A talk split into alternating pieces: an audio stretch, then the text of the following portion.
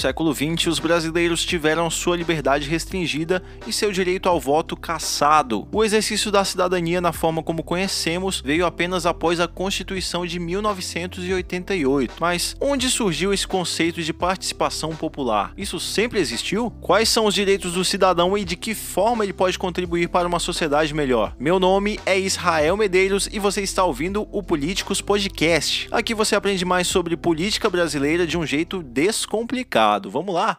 Companheiras, companheiros, companheiro, companheiro, companheiro, companheiro. Você é uma pessoa horrível, uma mistura do mal com atraso e pitadas de psicopatia. Vossa Excelência nos envergonha. É só você não estuprar, não sequestrar, não praticar latrocínio que você não vai pra lá, p. Marajá, corrupto e boa vida, esses vão para a rua. Você não conseguiu ainda tecnologia para estocar vento. Não seja leviano. Cá entre nós, não se pode esperar muita coisa deles mesmo. Políticos Podcast.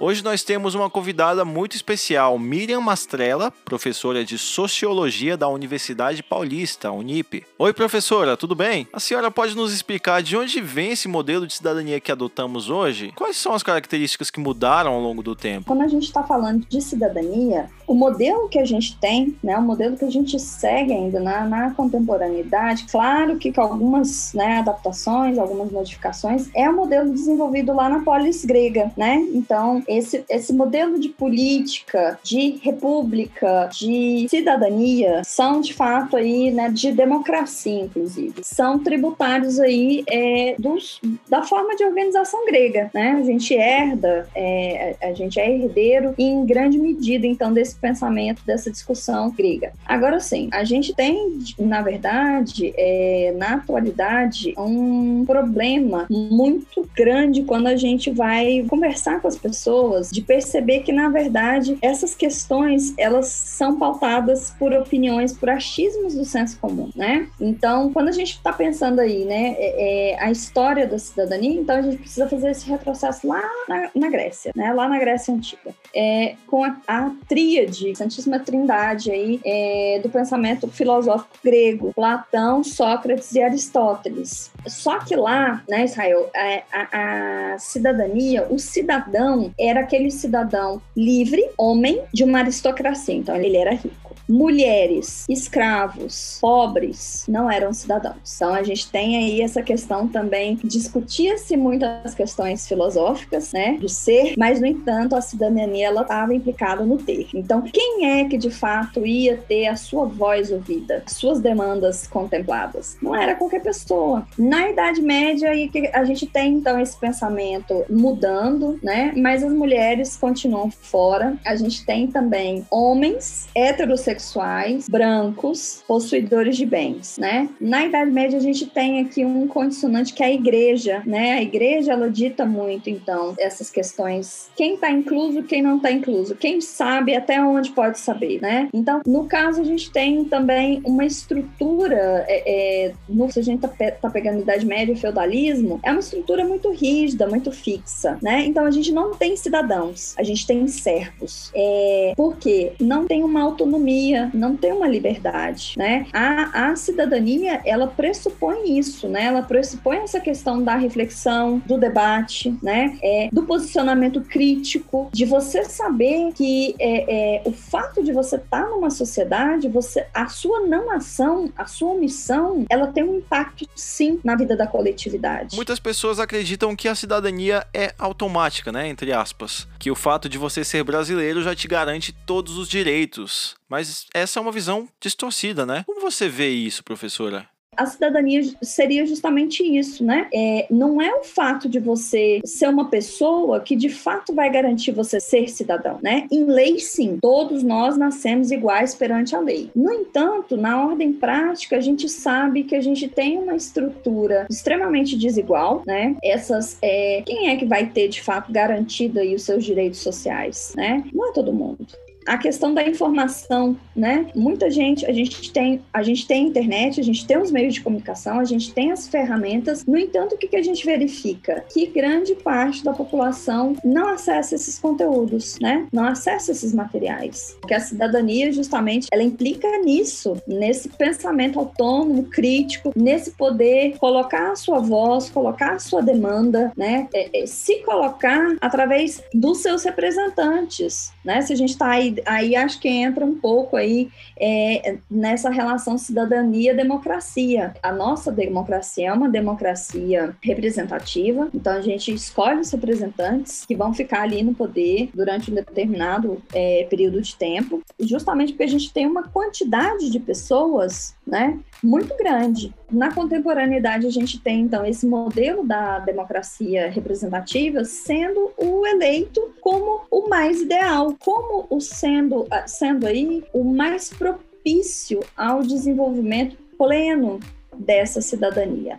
O que é um cidadão? É aquele ser que tem direitos, mas ele tem deveres. O não cumprimento desses deveres, ou a omissão dele diante o descumprimento de deveres de outrem, vai implicar sim numa questão grave para a sociedade aí na qual ele está inserido. No Brasil, essa noção de cidadania só veio no final do século passado, né? Como foi esse processo? A gente vem de um período de ditadura militar, em que as pessoas, a liberdade de ir e vir foi caçada, os direitos políticos foram caçados, pessoas que se posicionavam contrariamente sendo perseguidas, sendo torturadas, sendo mortas, e os movimentos sociais sendo criminalizados também. E aí então a gente vem, né, com essa, essa pressão no final da década de 70, a gente já vem então numa reabertura econômica, depois numa reabertura política, que vai culminar aí no movimento das diretas já em 84. A gente tem também várias assembleias com participação popular acontecendo, justamente para saber, olha, é necessário então uma nova constituição. A constituição, ela é de fato o marco legal que é base para todas as outras legislações, inclusive proposição aí de políticas públicas nas mais diversas áreas. Então, ela precisa ser formulada, ela precisa ter participação aí de especialistas, por exemplo, na área da saúde, né, na área da educação, na área da moradia, na área do lazer, na área da segurança, mas precisa também para ser validada ter a participação popular. A Constituição de 1988 foi chamada de Constituição Cidadã ela trouxe várias mudanças, especialmente na parte social, né? Isso foi uma forma de compensação histórica, professora? Eu acredito que sim, sabe, Israel? É, é justamente uma tentativa de compensação histórica e de olhar para o passado e perceber que se a gente não muda, a coisa ela vai continuar sendo, continuaria sendo reproduzida. Então, é uma tentativa também de ruptura, né? De inovação. Opa, e como você falou, essa, essa nossa Constituição de 88, ela é conhecida popularmente como a Constituição Cidadã. O, o porquê? O cidadão ele tem então uma série de direitos. Que o, quem é que garante esses, esses direitos? O Estado. O Estado garante esses, esses direitos através aí das políticas públicas, das políticas sociais. No entanto, o que, que a gente verifica? A gente verifica que esses direitos sociais eles acabam ficando mais no papel do que saindo de fato para, né, de, é, sendo colocados de fato em prática. Professora, quando o cidadão não conhece os seus direitos e não sabe quais são as funções dos representantes políticos, isso abre margem para promessas populistas, porque o deputado, o senador, prefeito ou qualquer outro político pode prometer coisas que não vai cumprir. Afinal, o eleitor não tem conhecimento para saber se ele tem mesmo os poderes para fazer determinada coisa. Aí aparecem os chamados salvadores da pátria, propõem soluções simples para problemas complexos, né? Essa questão do populismo é uma questão séria, né? É, assim, tem um condicionante histórico bem, é um passado histórico bem, bem antigo essa, essa prática. E acaba tendo um, um viés meio que missionário, né? O cara popular, ele tem uma apelo com as massas. É, o populismo, ele de fato, ele, ele é uma prática muito perigosa, porque é o seguinte, você coloca na figura de uma determinada pessoa as responsabilidades, o sucesso, aquela pessoa ela é vista então como essa figura de salvador, é o salvador da pátria, né, aquele que vai nos salvar. Só que isso para a democracia são problemas gigantescos, porque assim, aquela pessoa ela não tem a, a aura dela não é não é mágica, ela precisa ser de fato ser escolhida com base em critérios. Ela tem know-how para estar tá ali, conhece de educação, conhece de política, né? Qual que é o trabalho pregresso aí em relação à população? Só que a estratégia do populismo ela seduz muito, né? Ela seduz porque de fato coloca, como você falou, coloca é, é, soluções muito fáceis, muito rápidas para problemas que a desconstrução é secular. Ela vai demorar mais de um século para acontecer. A questão da fome, a questão da miséria, a questão da superação das desigualdades, a questão da superação do machismo é uma questão séria e é um problema, é um problema para a construção democrática, para uma sociedade democrática e para uma construção de fato efetiva da cidadania. Porque à medida que você dá privilégios para um grupo e justifica isso com características que não são racionais, que não são objetivas, parâmetros que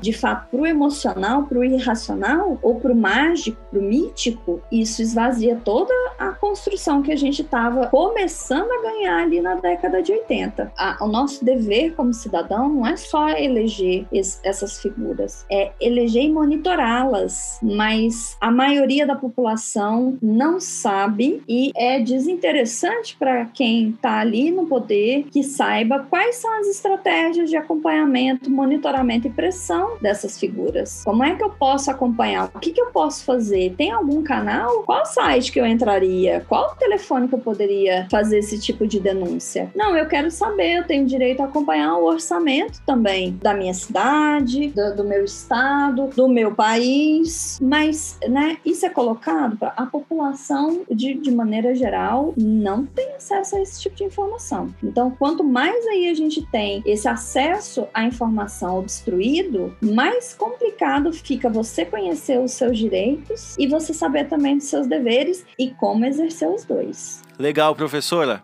É muito importante esse conhecimento sobre cidadania. Agora, antes de terminarmos, o que você diria para os nossos ouvintes que querem ser mais participativos e aprender mais sobre cidadania? Conhecer mais né, é, sobre a legislação do seu país, né, do nosso país, é, conhecer o que, que essa legislação fala sobre direitos, o que, que essa legislação fala sobre deveres, quais os mecanismos aí que a gente pode acessar né, quando esses direitos são violados, quando violam os nossos direitos, para a gente saber a quem que a gente precisa recorrer, quem de fato aí poderia solucionar essas questões, entender também que a gente esse processo de cidadania é um processo, é uma via de mão dupla. Então, a gente a gente precisa desse diálogo, a gente precisa de, de, de um uma reflexão constante, né? E aí, de fato, exercer direitos e exercer deveres. E para a gente ter é, é, noção disso, de fato, a gente precisa buscar, então, a, a, o que a gente tem de normas, né? O que a gente tem de leis. A primeira aí seria ver a Constituição,